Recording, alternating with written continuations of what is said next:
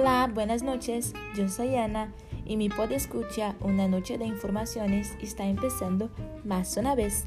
Viene conmigo.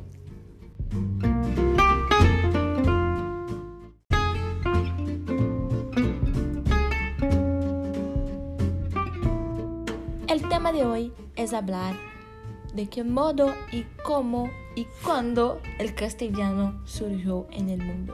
Pero al final del episodio habrá una sorpresa.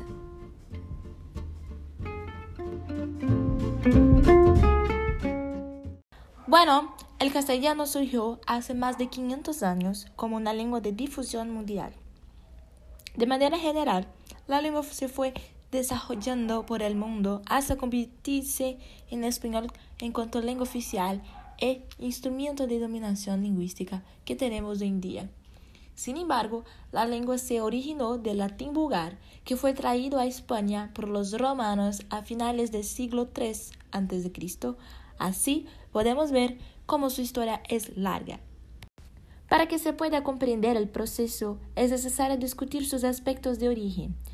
De este modo, la lengua castellana ya alcanzó cerca de 400 millones de seres humanos, en algunos casos como fruto de violencia política, territorial y lingüística, sino también como una arma para el poderío de los dominadores.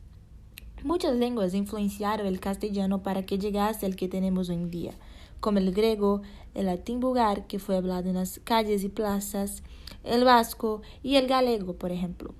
Esto ocurrió por cuenta del contacto del latín con otras variedades y lenguas habladas en la península ibérica.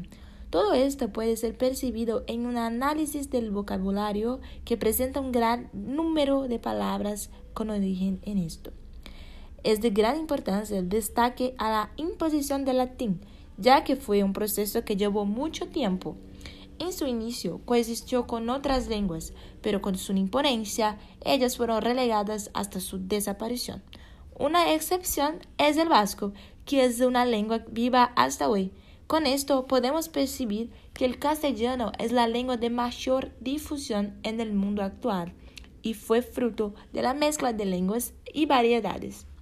O sea, es desde su origen heterogénea. Conforme Moreno Fernández, los contactos con las lenguas circunvenizas han sido por su parte factor esencial en la constitución del español y de sus variedades, mientras que el uso de la lengua se ha manifestado en modalidades geolingüísticas y sociolingüísticas que han dado diversidad a la lengua sin quebrantar su fundamental unidad. La historia del castellano puede ser dividida en época prerromana y época romana. La primera ocurrió antes del dominio romano. En la época muchos pueblos de diferentes culturas y lenguas habitaban la península ibérica, como los iberos, lusitanos, celtas, astures, cántabros, vascones, betones, contestanos y túrdulos. En la época romana, uno de los principales aspectos fue la latinización, o sea, el proceso que trajo consigo la pérdida de los idiomas indígenas, a excepción del vasco, y la concomitante y paralela sustitución de estos por el latín, del que más tarde derivarían las lenguas romances.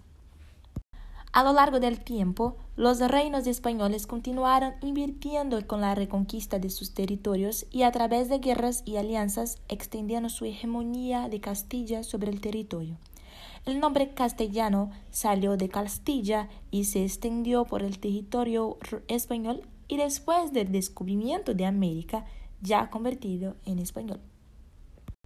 O sea, en este momento histórico, el castellano no era más un dialecto aricondado en el norte de España. Sin embargo, a medida que Castilla y León empezaba a expandir su dominio político y territorial hasta lograr la expulsión de los árabes, y de esa manera iba extendiendo lo que los lingüistas denominan la cuña castellana, que era considerado un español primitivo que daría origen al de hoy. Bueno, vamos ahora al bonus del episodio, la diferencia entre el castellano y el español. Bueno, de acuerdo con Neyri González, son por cuestiones políticas, regionales, culturales e históricas que la preferencia por el español o el castellano se da en, en, las naciones, ya que para la mayoría de los españoles naturalizados de España, Decir que su lengua es castellana suena imperialista pensando en la dominación y poderío del pasado de Castilla, pero para los hispanohablantes de Latinoamérica, a lo menos gran parte de los países, con excepciones, por ejemplo, del Uruguay, prefieren denominar como castellano debido a la explotación y dominación territorial y lingüística que la España tuvo a lo largo de su historia.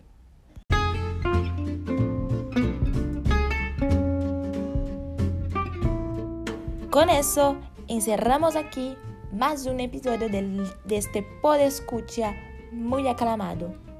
Grandes besos de Ana, con cariño.